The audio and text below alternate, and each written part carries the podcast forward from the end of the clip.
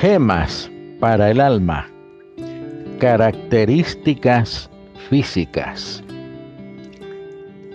Bástate mi gracia, porque mi poder se perfecciona en tu debilidad. Por tanto, de buena gana me gloriaré más bien en mis debilidades para que habite en mí el poder de Cristo. Segunda de Corintios 12:9, Reina Valera actualizada.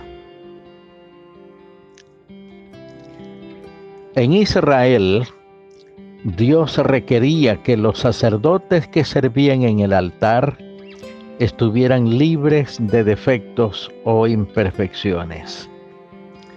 Había dos razones para estos requisitos. Primero, los sacrificios que los fieles llevaban a Dios tenían que ser sin defecto. Era pues correcto que aquellos que ministraban en el altar fueran también sin defectos. Segundo, los sacerdotes representaban a aquel sumo sacerdote que vendría y en el cual no había defecto de ninguna clase. Esta enseñanza no debe ser usada hoy para humillar o intimidar a nadie que tenga algún defecto físico. Los sacerdotes eran ministros especiales con una tarea importante, por lo que Dios quería que fueran lo mejor físicamente.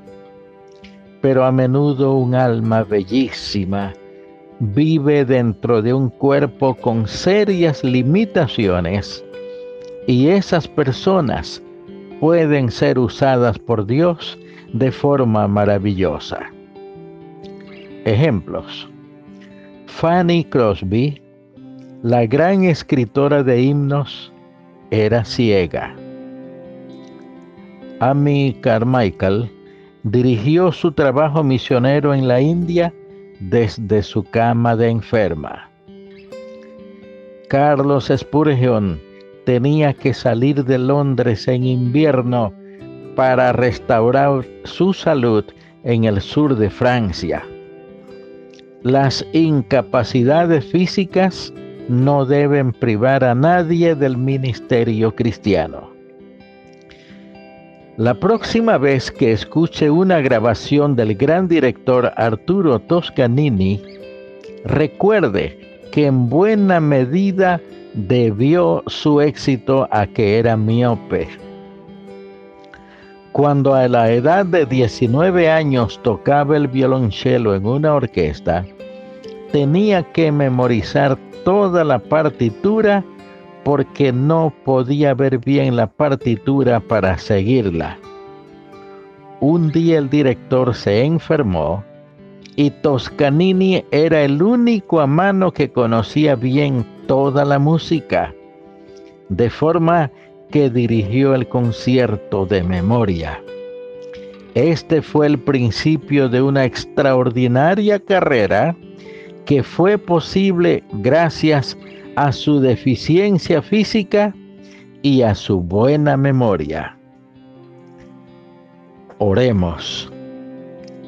Dios Todopoderoso, te damos gracias por esas vidas que saben triunfar aún en medio de grandes dificultades.